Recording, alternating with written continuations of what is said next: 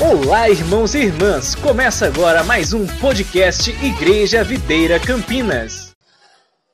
Aleluia. Quantos estão felizes nessa manhã? Diga amém. Aleluia. Irmãos, é, você vê que os jovens estão fazendo barulho, né?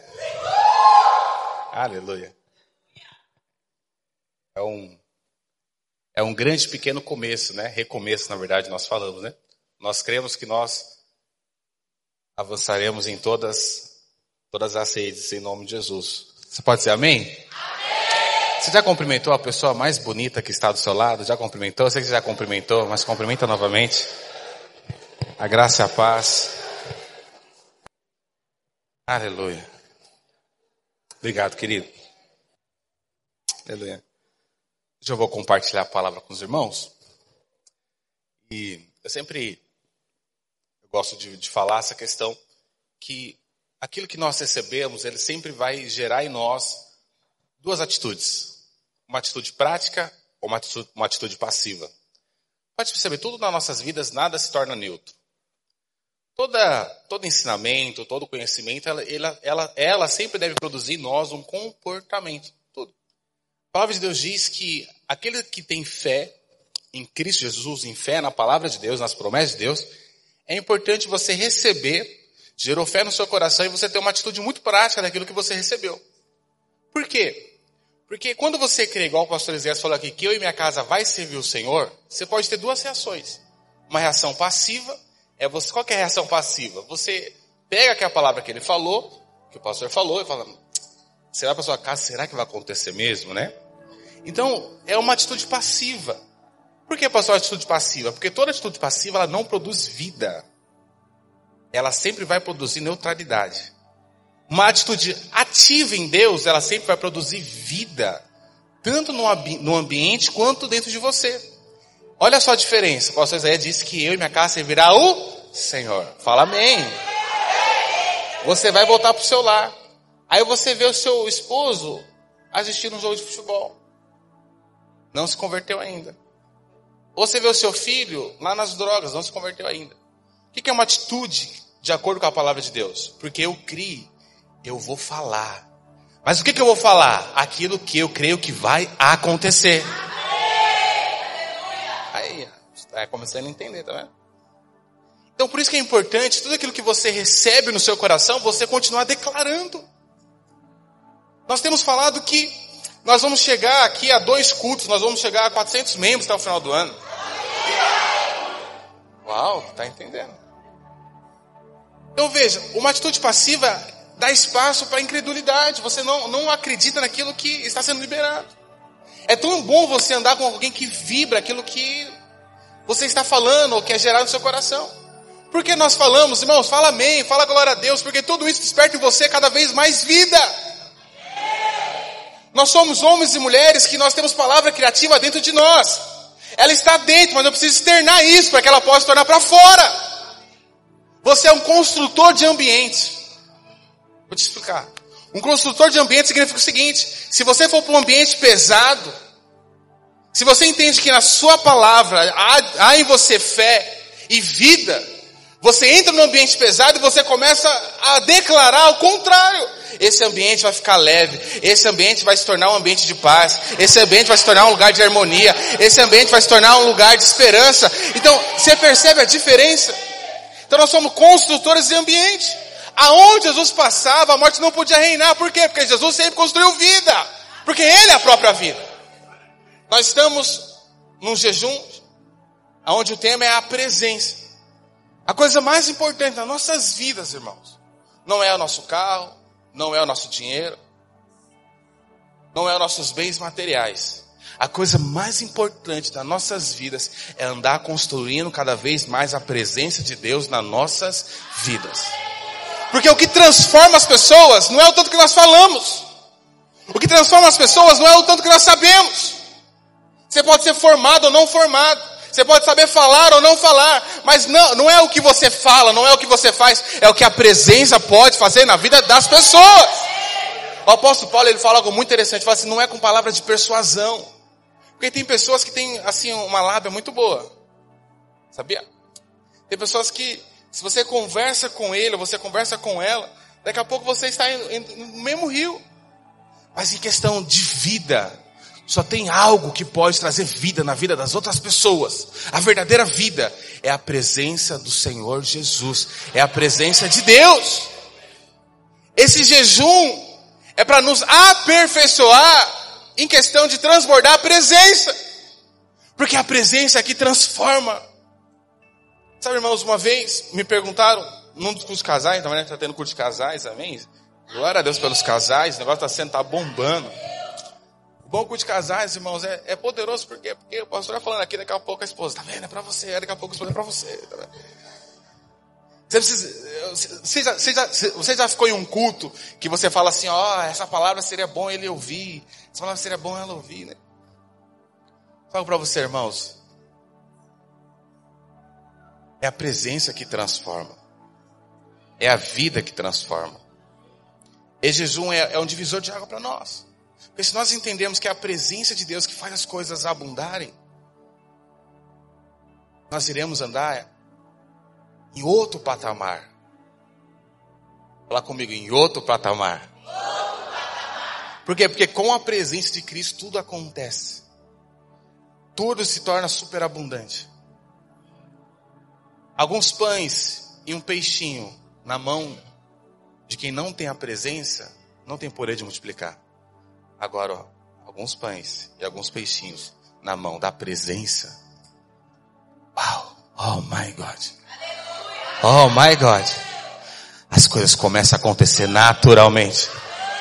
A presença nos faz acelerar. A presença nos faz viver o sobrenatural de Deus da maneira normal.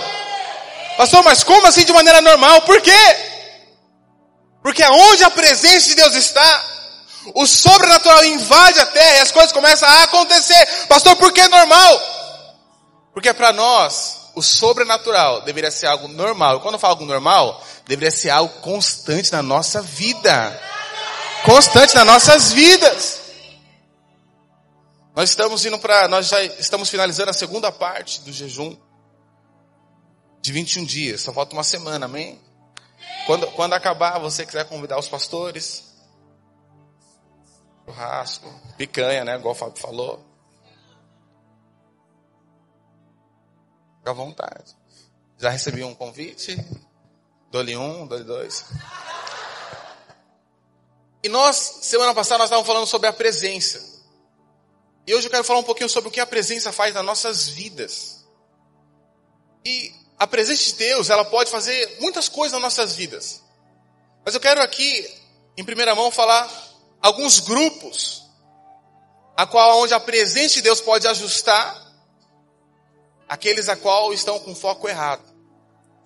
O primeiro grupo que nós precisamos compreender aqui, existe aquele grupo que eles não têm rumo. Você já conversou com alguém que ele não tem direção, ele não tem sonho, ele não tem rumo, ele é aquele deixa a vida me levar. Ele é aquele, aquela pessoa crente chuchu, ou se não, pessoa chuchu. Ele não tem uma ideia fixa, ele não tem um padrão fixo, ele não tem um alvo fixo. Aonde ele está, ele se torna aquilo que ele está. Ele não tem identidade, ele não sabe para onde vai. Você pergunta para ele assim, qual que é o seu alvo nesse ano? Ah, não sei, seja o que Deus quiser. Já viu? Estou falando, seja o que Deus quiser. Fala para você, irmão, no reino de Deus, alguém sem alvo é alguém que ele anda igual como se fosse no deserto. Ele dá volta, dá volta, dá volta e nunca consegue chegar em lugar algum. Alguém que tem um alvo, ele se torna alguém produtivo e alguém com garra, e alguém com ousadia. Primeiro grupo, aquelas pessoas que elas não encontram a presença, porque aquelas que não encontram a presença, ela vive uma vida sem rumo, sem direção. Por isso que todos os dias você precisa orar, falando, Senhor, traz a sua vida, traz a sua luz em mim, manifesta a tua luz, a tua vida em mim. Por quê? Porque eu preciso ter direção para o meu dia. Você precisa ser alguém que ore de manhã cedo falando, Senhor, traga luz. Porque eu não quero viver meu dia sem direção. Eu não quero ser simplesmente mais um que acorda e vai deixando a vida me levar. Ah, o que Deus preparar para mim tá bom. Se Ele não preparou nada, tá bom. Alguém sem rumo. Nós precisamos ser alguém com olhar firme, alguém com rumo, com a direção muito clara. Porque aquele que não enxerga o final da corrida, ele não consegue correr. Alguém que não enxerga o prêmio, ele não consegue se preparar para a corrida. Isso é algo muito sério, por quê? Porque Deus nos colocou numa corrida. E nessa corrida existe um galardão. O apóstolo Paulo fala sobre isso. Ele, ele, ele correu a corrida, ele completou a carreira proposta. Agora, a coroa, que para mim estava sendo preparada, essa eu vou ter. Então Paulo era alguém que, ele era alguém que quando ele se converteu, ele tinha um rumo. Alguém sem rumo, irmão, é alguém que sem direção. Quando você conversa com ele, ele começa a falar dos, ele começa a falar que torce pro São Paulo, daqui a pouco ele está falando que torce pro Corinthians. Então você percebe que alguém sem rumo, só no exemplo que eu te dei, já traz uma, uma desconjuntura em você.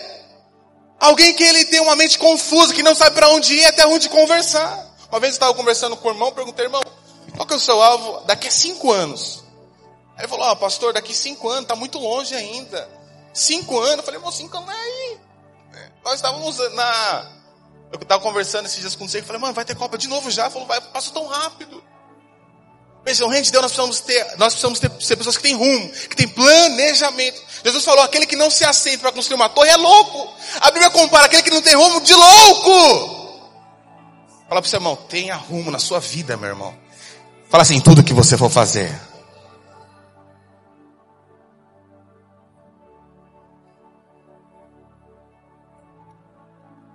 É muito ruim andar com alguém que não tem alvos, que não tem direção, que não tem rumo. Sabe, o pastor Zé falou algo interessante, você viu? Ele colocava alvo, é porque não tinha rumo, agora tem rumo. Veja, aquele que não tem rumo, ele não consegue ver as coisas se concretizando na vida dele. A presença, ela vem para nos colocar no rumo. Olha que poderoso, a presença nos vem para nos colocar no rumo. Porque Jesus falou que quando você conhece a presença, ele se torna o caminho. Ele se torna a verdade. Ele se torna a vida. Quando você encontra a presença, um rumo, o Senhor vai te colocando cada vez mais. No caminho, na presença, na vida. É. Esses dias, eu não ia falar, eu ia falar só no final do ano, mas eu vou já antecipar um pouquinho aqui. Sabe, irmãos, como eu tenho sido abençoado. É. A minha, eu falo que Deus ele atende mais a oração da minha esposa do que a minha. Por isso agora eu estou perguntando, o que, que você está orando? Está orando. É. E, e nós tínhamos colocado alguns alvos até o final do ano. Porque nós, pastores, nós, pelo menos eu, tenho uma característica de colocar um alvo e ficar batendo com Deus, Senhor, eu quero, quero. E nós, e nós tínhamos alguns alvos. Um deles era chegar a 50 jovens no primeiro semestre. Nós chegamos. Agora é chegar aos 100. E nós vamos chegar. Amém, jovens? Livres! Livres! Nós vamos chegar. Então chegou o primeiro, agora nós vamos, estamos indo para o segundo alvo. E minha esposa teve, é assim, né, ficou insatisfeita de morar em apartamento. O apartamento até era grande e tal. Ela falou, quero morar em casa, quero morar em casa. Mas quando mulher fala, sabe aquele que ouve e olha em concordância. Então você vê.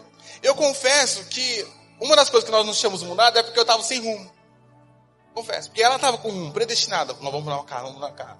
Ela falava, príncipe, procura. Eu procurava. Mas sabe como procurava? Ficava daquele jeito, né? E quando ela achava, era assim: Olha, príncipe, essa, olha essa casa. E eu.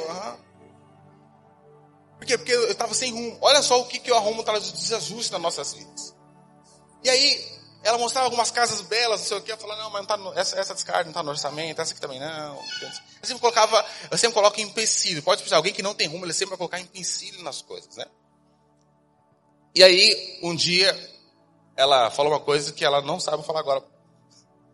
Ela falou: Príncipe, Vem na minha fé.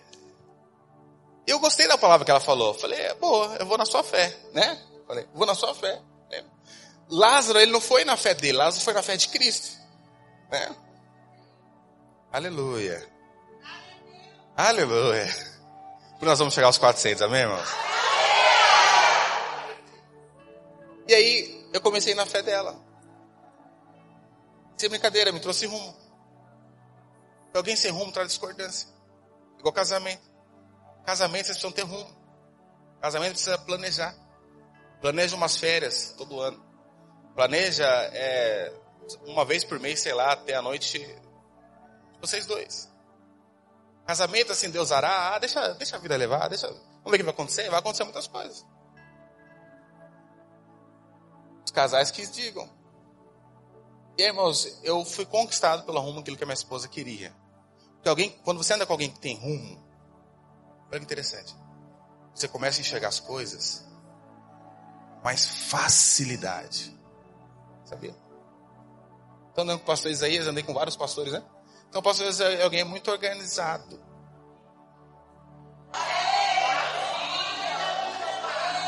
Aleluia. Verdade. Muito organizado, né? Não que eu seja organizado, né? Mas o engraçado é que ele, ele, ele faz algumas coisas, ele fala algumas coisas, aí que você vai falando, não, mas para que isso, né? Mas aí quando você vê ele fazendo, ele falando, você fala, não, é melhor você fazer assim mesmo. Porque alguém com rumo, alguém com, com direção, quando você vai vendo, vai esclarecendo muitas coisas da sua vida. Porque você precisa uma, tá numa célula. Porque quando você está numa célula, mas que você é só uma reunião, não, a célula é um lugar onde o líder está dando rumo. E as coisas vão ficando muito mais claras na sua vida. Por isso que a unção ela desce de cima para baixo, porque sempre que alguém está em cima, é porque ele tem um rumo, ele tem uma direção. E quando você vai andando com ele naquele rumo, as coisas vão ficando muito mais fácil. E aí a conquista da casa da minha esposa conquistou meu coração também. Quando conquistou meu coração, Deus nos abençoou de sair uma casa. Presta atenção, irmãos, nós ficamos oito meses procurando uma casa, oito meses. Porque eu estava sem rumo, oito meses. Mas só foi o dia que eu alinhei o rumo. Tuf! Oh my God. Foi questão de uma semana.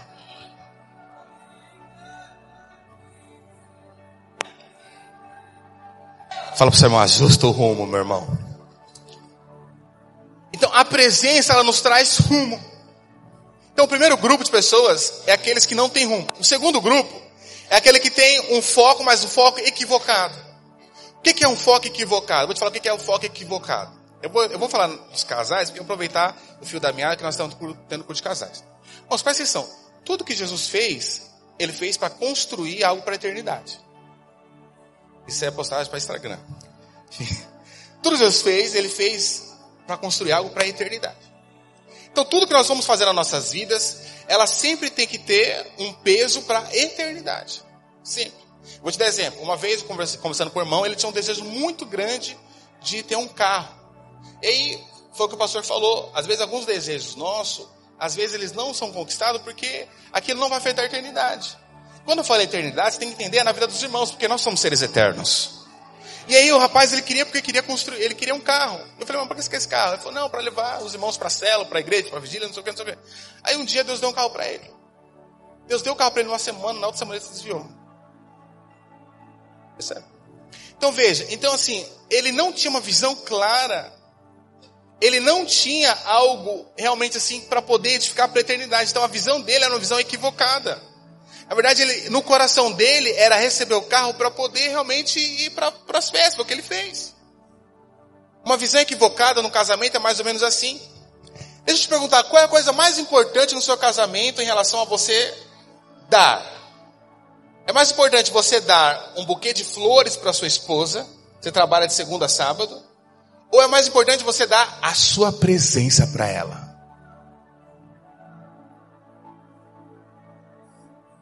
Porque, porque eu falei esse exemplo para você entender a questão da visão equivocada, depois eu vou falar do apóstolo Paulo. Porque muitas das vezes nós achamos que é, o dar um presentinho para a esposa satisfaz às vezes o vazio que está dentro dela de ela querer passar um tempo com você.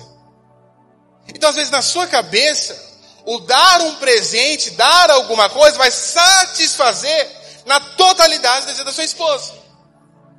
Percebe? É uma visão equivocada. Sendo que às vezes ela quer só a sua presença. Às vezes ela quer que você saia na praça com ela. Às vezes ela quer que você simplesmente vá no shopping e dê seu cartão para ela.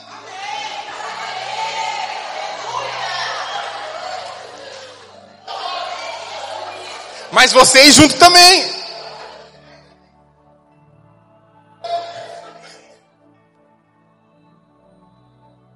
Veja, às vezes nós fazemos coisas que achamos que nós estamos fazendo da maneira correta. Onde eu quero chegar.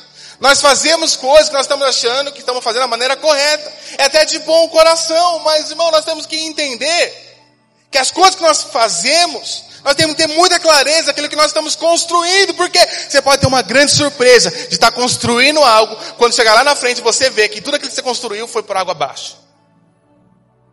A Bíblia fala o seguinte: existe você edificar na rocha ou na areia. Já pensou você está edificando a vida na areia? E daqui a pouco tudo aquilo que você construiu, daqui a pouco vem um vendaval e destrói tudo. Uma vez, uma mulher, na verdade era um casal, mas a mulher, ela surtou. Surtou. De um dia para o outro ela quis ir embora, quis ir embora, quis ir embora, quis ir embora, e ela foi embora. E aí o esposo chegou em casa, a esposa já não estava mais. E aí gente, eu conversando, conversando com ele, juntamente com outro pastor, irmãos, sabe, isso isso me trouxe, trouxe a memória agora porque é o que eu estou falando. Ele falou assim, pastor, mas eu faço, eu fiz tantas coisas para minha esposa, faço tudo por ela. Mesmo assim, ela decidiu me largar. Onde eu errei? Aonde eu errei? Ele começou a falar, pastor, eu, eu dei um carro para ela, pastor, eu fiz isso para ela, pastor, eu fiz isso para ela, eu fiz isso. Ela queria tanto ir viajar, eu peguei, paguei uma passagem para ela e para a mãe dela. Eu não, eu não podia ir por causa do meu trabalho, mas eu paguei uma passagem para ela e para a mãe dela. Ele começou a falar, o pastor daquela época eu estava acompanhando falou: Já sei onde foi. Você estava com uma visão, com um rumo equivocado. Você estava achando que estava fazendo bem. Mas sua esposa não queria os bens. Sua esposa queria você lá na viagem. Sua esposa queria você. O apóstolo Paulo, se você for ler, eu vou até abrir para você Atos Abre para mim Atos dos Apóstolos, capítulo 9, versículo 1. Paulo, ele ele era alguém do segundo grupo.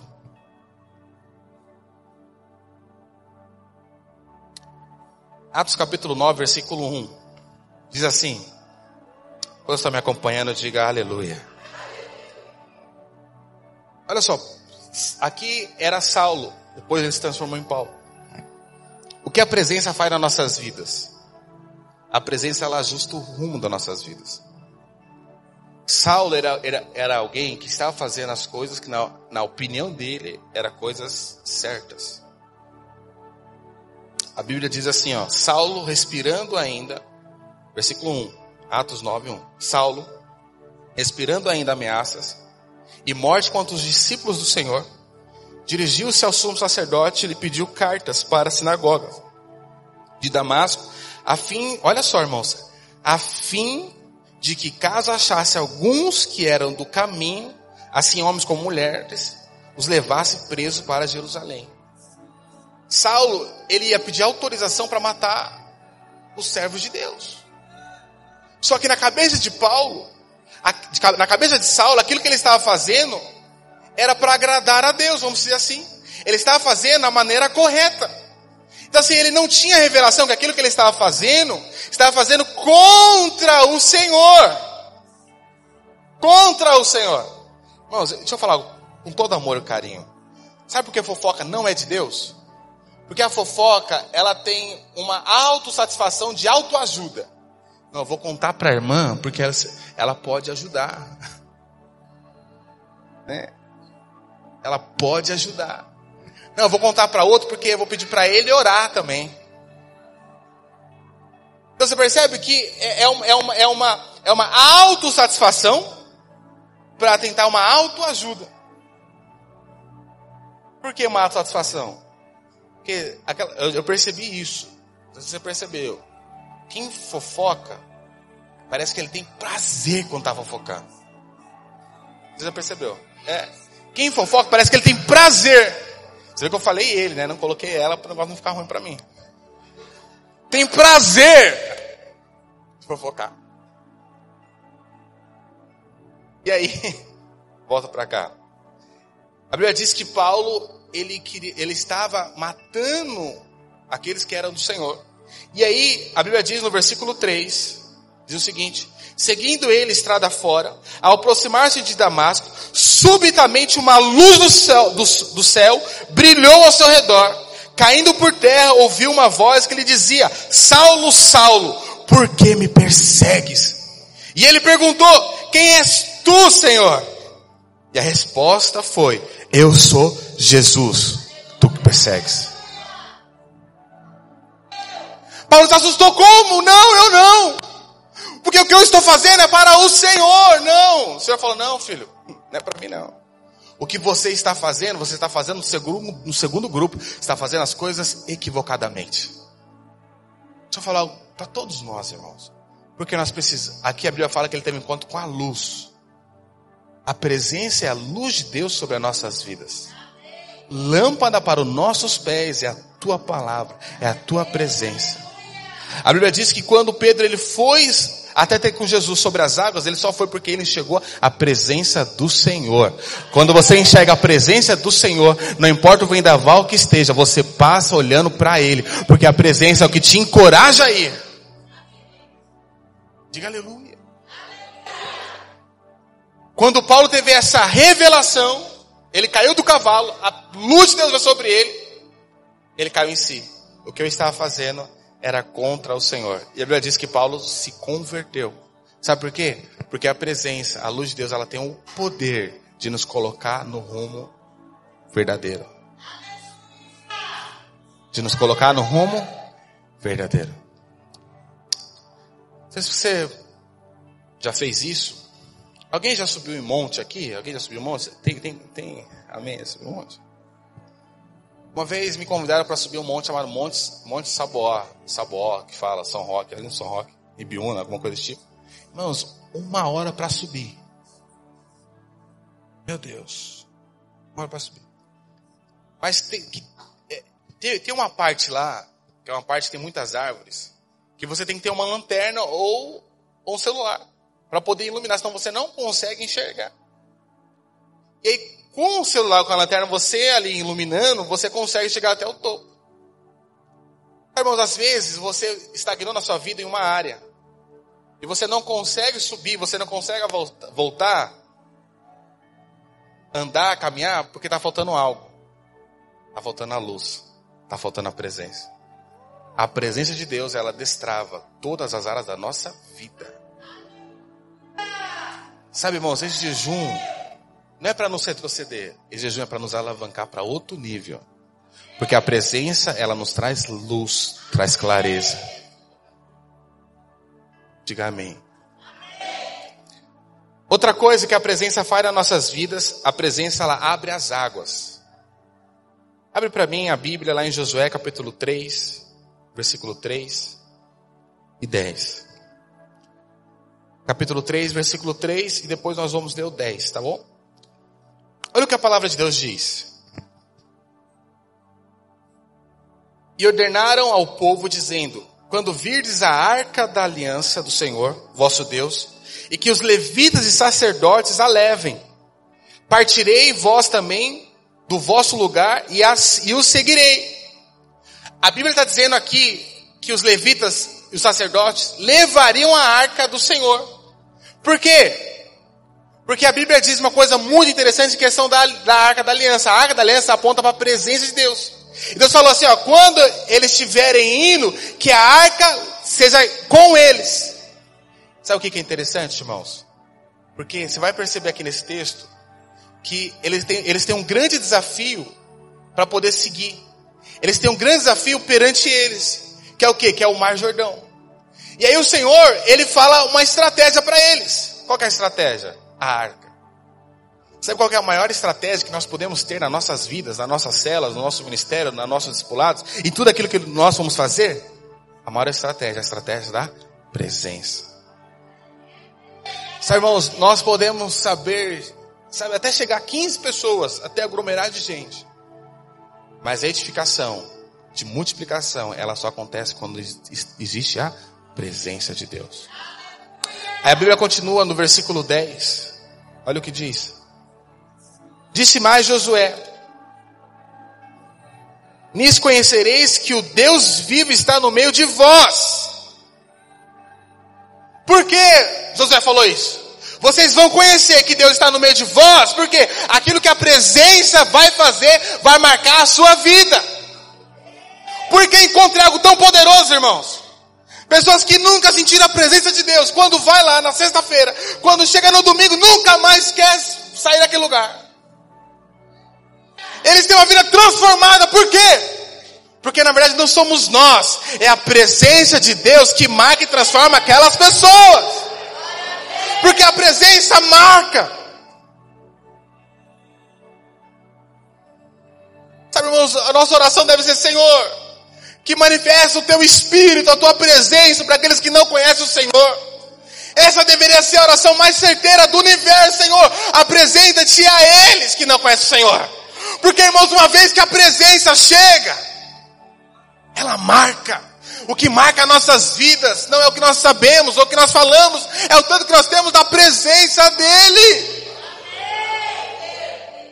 Aí no versículo 11, a Bíblia diz o seguinte: Eis que a arca da aliança do Senhor, o Senhor de toda a terra, passa o Jordão diante de vós. Tomai, pois, agora doze homens das doze tribos de Israel, um de cada tribo, porque há de acontecer que assim que a as plantas dos pés dos sacerdotes que levam a arca do Senhor, o Senhor de toda a terra. Olha só, irmãos.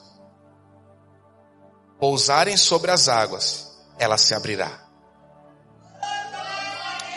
Uau!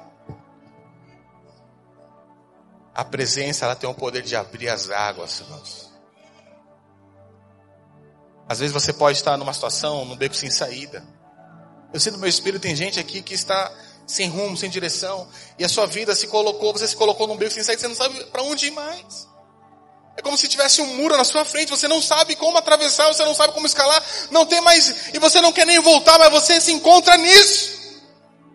Você não consegue mais prosseguir.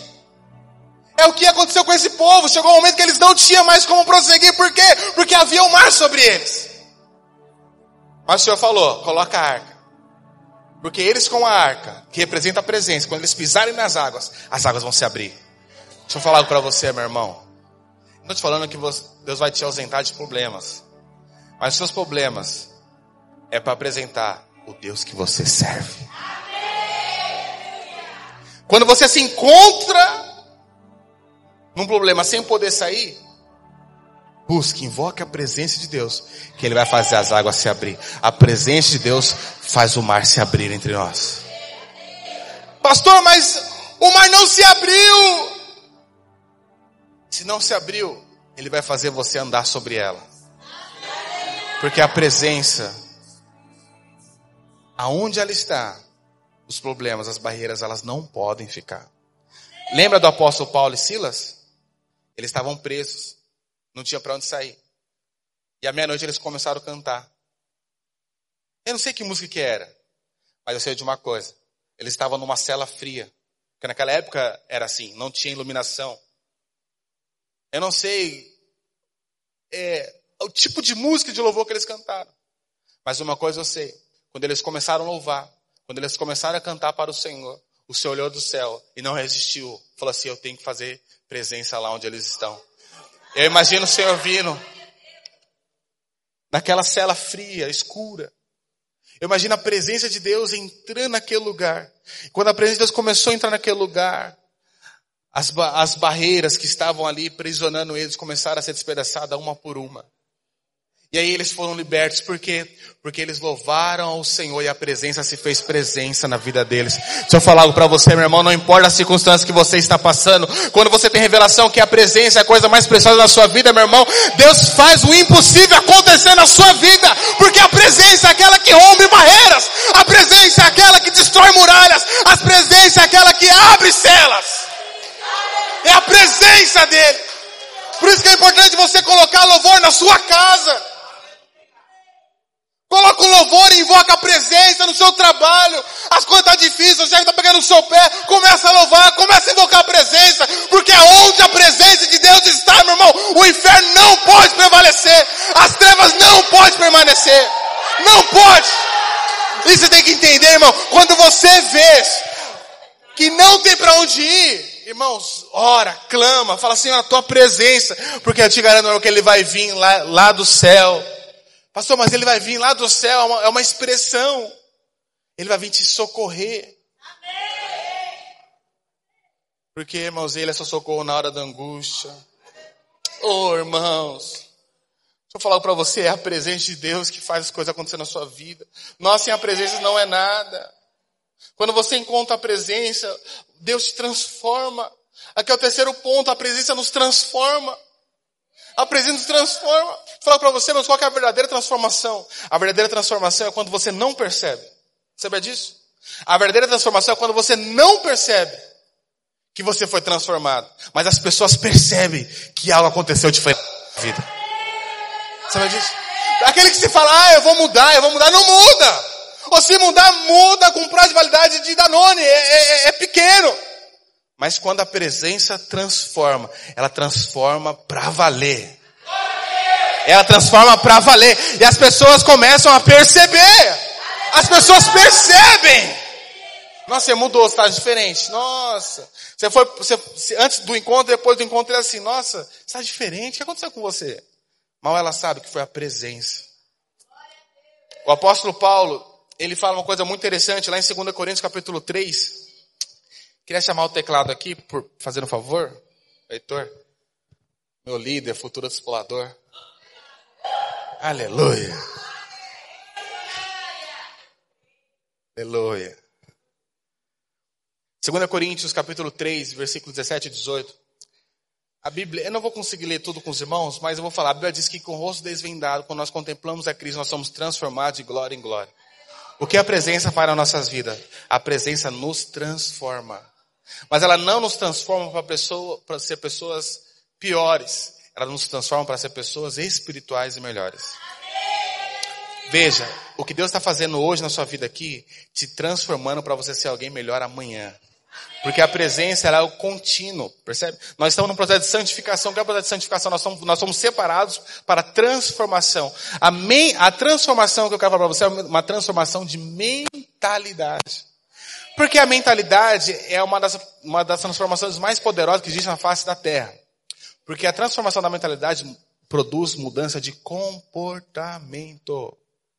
Percebe? Comportamento. Veja, irmãos, eu fiquei um bom tempo falando que eu ia emagrecer. Fiquei. Deus e minha esposa sabem.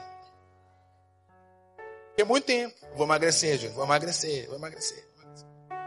Só que veja, aqui era o seguinte. Eu falava, vou emagrecer, mas já estava pensando já no quê? No x-tudo, no x-burger, no sorvete, no bolo, um monte de coisa. Eu tava falando, vou emagrecer, vou emagrecer, sabe aqui. Aí minha esposa, você vai morrer. Eu vou morrer feliz, gordinha. Volto para cá. Mas ó, a mentalidade tem que ser transformada. Quando eu descobri que eu tinha diabetes, há uns dois meses atrás, mais ou menos, né, pastor? Mais ou menos, né? Emagreci 20 quilos. Você percebeu? Pastor Isaías também, irmãos. Tá mais elegante, né?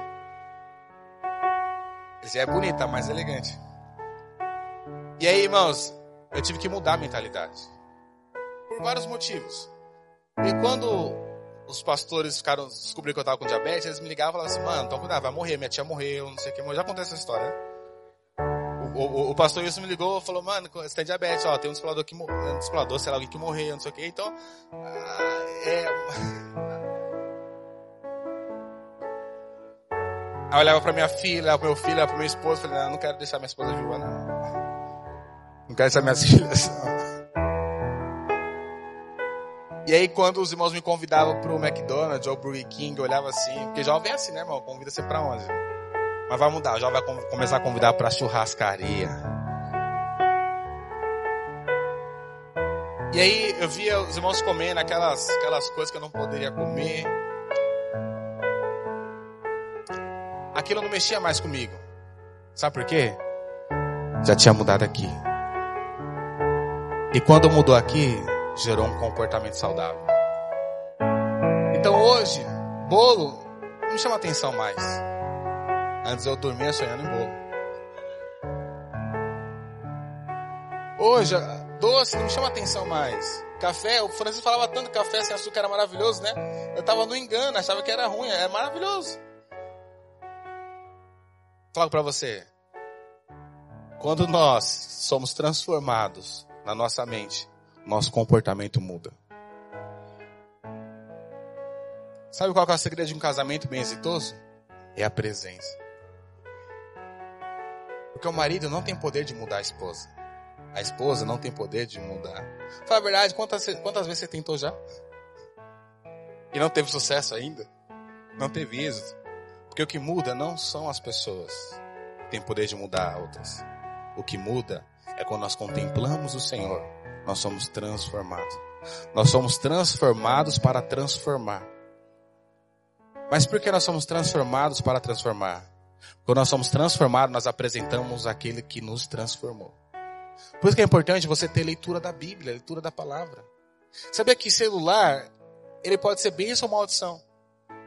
Esses dias o irmão falou para mim que não, não, fazia um ano que não lê, nunca, fazia um ano que ele nunca tinha lido mais a Bíblia. Aí eu falei, um ano? Você nunca mais leu? Eu falei, nossa, como assim um ano? Falei, é, pastor, porque agora tem um aplicativo que você coloca um fone aqui, um fone aqui, e você coloca pro cara começar a falar a Bíblia para você. Eu falei, nossa, uau. Que modernidade. Sabe? Eu não estou falando que é, não tô, nós não somos contra aqueles que ouvem alguém lendo a Bíblia para você. Não.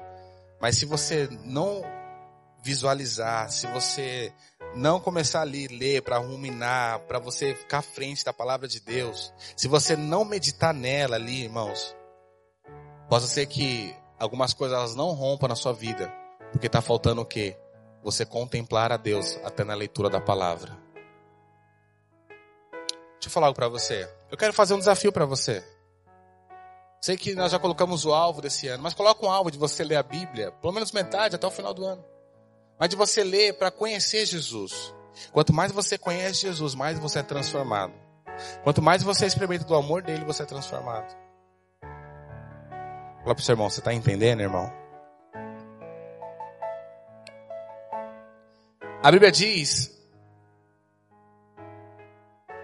que a presença nos fortalece nos tempos difíceis. 2 Timóteo capítulo 4, versículo 16 e 18. Deixa eu falar algo para você. Sabe, irmãos, a coisa mais difícil de às vezes você ministrar na vida de alguém que está passando dificuldade, ou que está triste, ou que está passando um momento assim muito conturbado da vida. Porque essa pessoa ela tem um sentimento. Sabe disso? Mas escuta o que eu vou falar para você. Isso é algo muito sério. Nós, somos, nós estamos sendo transformados para se parecer com quem? Com Jesus. Escuta, isso é muito sério que eu vou falar para todos nós. Nós precisamos orar para ter compaixão cada vez mais um dos outros. Porque às vezes tem irmãos que estão passando tanta dificuldade que o sentimento dele é de solidão. E aí a gente até ora, abençoa, mas a gente não se coloca no lugar dele para ter o sentimento dele. Sabia disso? Que tenhamos o mesmo sentimento que houve em Cristo Jesus. Qual foi o sentimento que ele teve? Ele teve, ele olhou para a multidão, ele teve compaixão. Sabe o que significa a palavra compaixão? É você se colocar no lugar do outro. É você como se tomasse as dores do outro. Sabia que esse negócio assim, ó, vai cuidar da sua vida conosco, não, não, não cola? Saber? Por quê? Porque isso tem a ver com quem não é da família. Vai cuidar da sua vida. Mas todos nós somos uma família. A família de Cristo. Mas a presença de Deus é aquela que no momento mais difícil da sua vida, é aquela que vai te fortalecer. É aquela que vai te trazer consolo. É aquela que vai te trazer força é aquela que vai te trazer luz, é aquela que vai te trazer direção. A presença de Deus no momento mais difícil da sua vida, clama por ela, porque é ela que te vai trazer esperança, porque a presença de Deus, quando ninguém está percebendo, é ela que te consola. A presença do Espírito é aquela que quando você não está sentindo mais ninguém perto de você, mas ela está presente. Ela está próximo de você. O apóstolo Paulo ele fala isso. Ele fala lá em Timóteo, capítulo 2, versículo 4 em diante. Não, capítulo 4, versículo 16 e 18. Na minha primeira defesa, ninguém foi ao meu favor antes. A gente não está falando de qualquer pessoa, nós estamos falando do apóstolo da graça, o apóstolo Paulo, aquele que tinha uma influência muito grande. Teve um momento que ele se sentiu só e ele fala: ninguém foi me defender. E não foi, irmãos, porque as pessoas não amavam Paulo. Não foi. É porque tem momento da nossa vida, irmãos, que a gente não percebe, às vezes, o quanto a pessoa está precisando, às vezes, de um abraço naquele momento. Sabia disso? De um abraço naquele momento.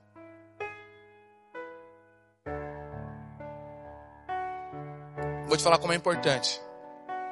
É importante quando a gente fala, paz do Senhor, irmão, é importante você continuar falando. Porque às vezes a pessoa precisa ouvir isso, paz, porque a pessoa está precisando de paz.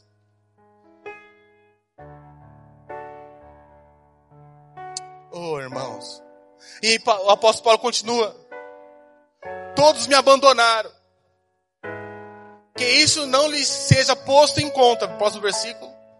Mas o Senhor me assistiu e me revestiu de força. Queria chamar o grupo de louvor, eu quero falar algo para você, meu irmão. Não importa o que você está passando. Não importa a sua situação. Na sua empresa, na sua família, no seu casamento. Você pode estar se sentindo só, mas eu quero falar, liberar essa palavra sobre a sua vida, o que a presença faz em nós. A presença do Senhor é aquele que faz você não se sentir só. A presença de Deus é aquela que te conforta, a presença de Deus é aquela que te traz força. As pessoas me perguntam, pastor, como que o jovem consegue vencer o pecado? Ele não consegue. Só uma coisa faz o jovem vencer o pecado, que não é nem ele. Quanto mais ele tem a presença, mais ele é apaixonado pela presença. E o brilho do mundo se perde no olhar dele. Sabe o que nos fortalece? é a presença de Deus. Lembra do Salmos 23, versículo 2? Ele me faz levar em passo de águas tranquilas.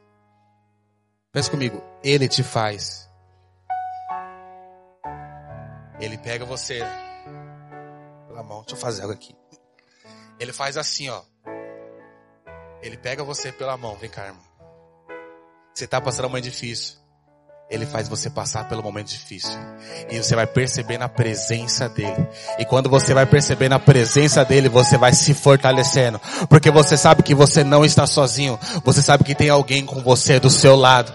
E ele vai te levar para lugares melhores. Ele vai te levar para lugares bons. A presença do Senhor é aquela que te conforta, é aquela que te fortalece, é aquela que faz presença na sua vida. Creia na presença dele. Clame pela presença. E para me finalizar, vou falar a todos, a presença nos satisfaz. Aleluia. Lá na cruz, Jesus falou: Por que me abandonaste? Houve uma ruptura por causa dos pecados que Jesus estava levando sobre si. Jesus pergunta: Pai, por que me abandonaste? Porque a coisa mais importante para Jesus era a presença do Pai. Deixa eu falar algo para todos nós. Esse jejum nos vai elevar para outro patamar. Porque nós vamos ter aquela, aquela sede, aquela convicção que sem a presença não vale a pena. Moisés falou: se a tua presença não for, não me faz descer. Sabe a coisa mais importante na sua empresa? Não é simplesmente só os lucros coisa mais importante na sua empresa é a presença. Sabia? Porque a presença, veja bem, a presença ela constrói coisas sólidas.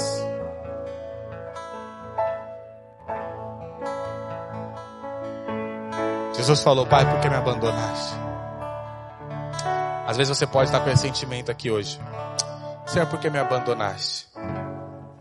E às vezes você acha que é porque você errou, porque você pecou.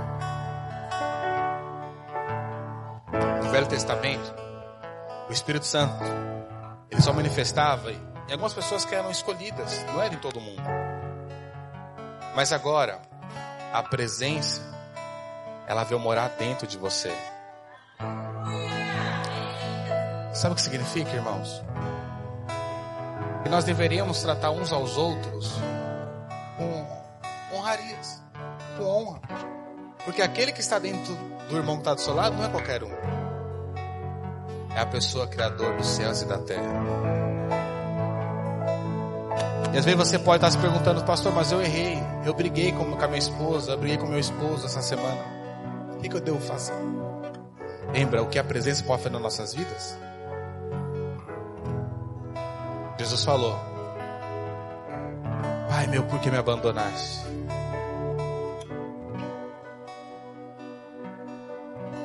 Quê? Era por causa que os pecados nossos estavam indo sobre ele. Houve uma ruptura ali. Mas quando ele morreu, quando os pecados foram perdoados, quando Jesus foi aceito como sacrifício vivo, a presença ela retornou. Mas se passou como ela retornou, se ela já estava. Fala o seguinte: a sensação de Jesus não foi mais de abandono.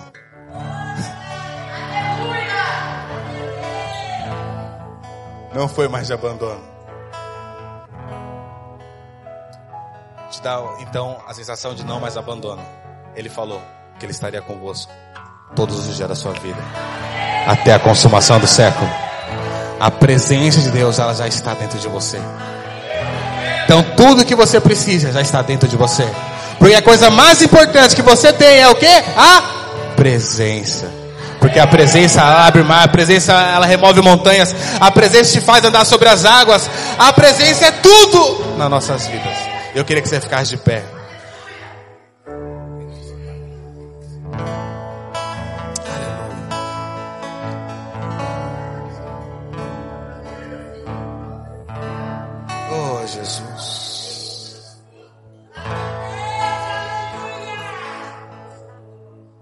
Irmãos, a presença está nesse lugar.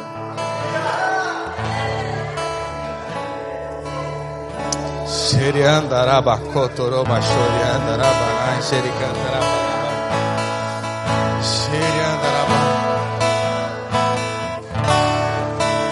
que ora em línguas, comece a orar, comece a falar.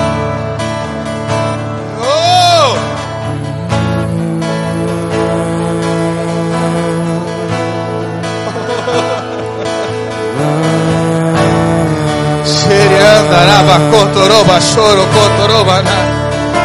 Xeriandaraba, xoriandaraba.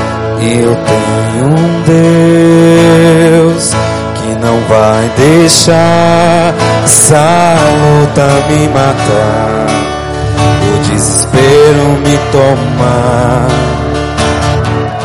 Por mais pressão que esteja a situação, o controle ainda está na palma de tuas mãos. Choro dura uma noite, mas a alegria ela vem pela Fala com fé no seu coração. Eu creio, eu creio. Mais uma vez! Oh! O choro dura uma noite, mas a alegria ela vem pela manhã. Eu creio, eu creio. Ainda que a figueira não floresça, que não haja fruto na! Que o produto não libera A presença está conosco. Todavia me alegarei Todavia me alegarei Todavia me alegarei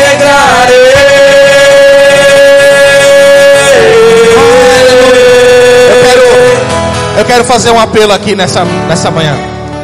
Esse no meu espírito tem alguns irmãos que estão se sentindo sós. Alguns irmãos, eles estão como se fosse. Você não tem mais visão do amanhã, você não consegue enxergar mais saída. Hoje o Senhor quer te marcar com a presença dele.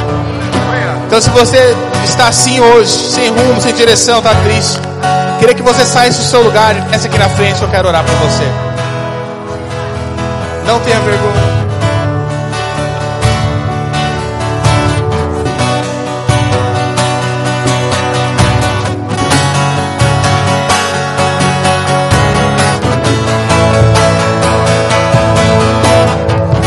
Choro dura uma noite, mas a alegria ela vem pela manhã. Eu creio, eu creio. Eu queria, se você tivesse em cargo, viesse orar pelos irmãos aqui. Queria que você viesse orar. Libera uma palavra de esperança. Libera a presença sobre eles. Libera sobre eles. Oh! Eu creio. Isso, isso, isso. Figueira não floresça e não haja fruto na vide, que o produto da oliveira minta, todavia me alegrarei, todavia me alegrarei, todavia me alegrarei.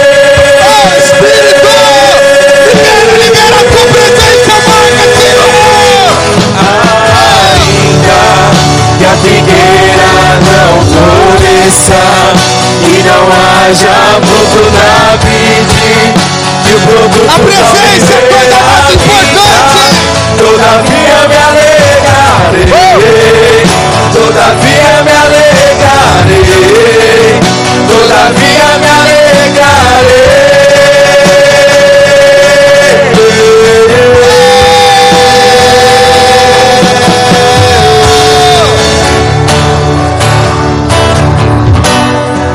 xarabacotoroba, xorianda, rabará, cantaraba, xorianda, rabarai, recantaraba, xorianda, rabarai, rianda, rabará, xora, cotorobarai, marca, marca, marca, Senhor, marca, marca com a tua presença, marca com a tua presença, marca a tua presença, mostra, mostra, mostra que eles não estão sozinhos.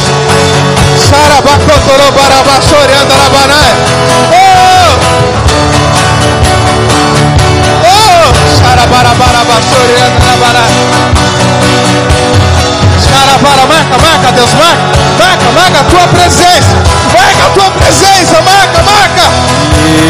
Isso!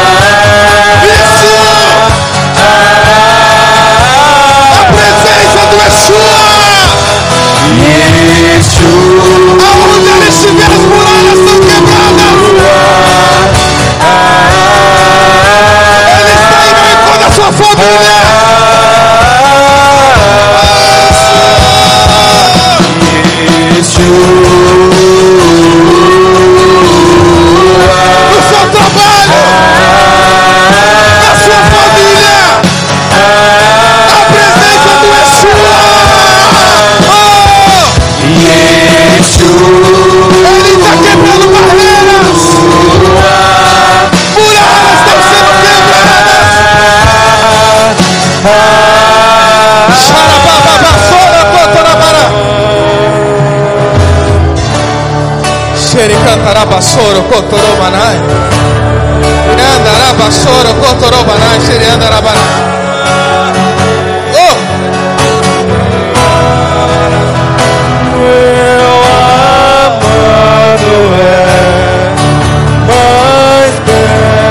É Declare isso.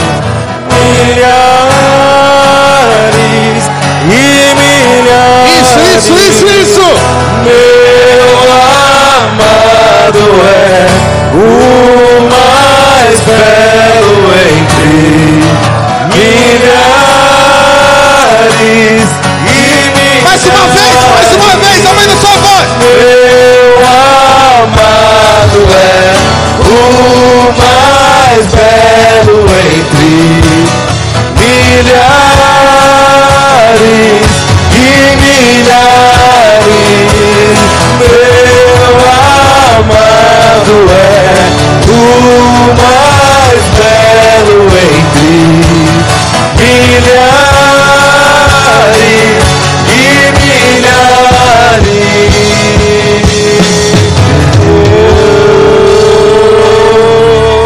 milhares. Pra gente finalizar, levanta suas mãos.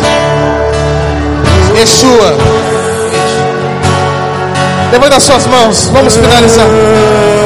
Enquanto você declarar Yeshua, a sua família, Ele está visitando. O seu trabalho, Ele está visitando. Eu não sei qual é a área que você precisa da presença. Mas enquanto você estiver declarando, ela está manifestando.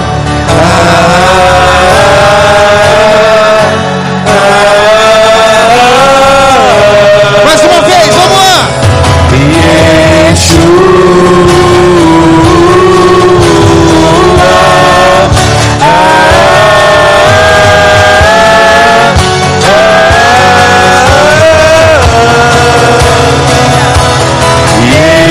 Yeshua.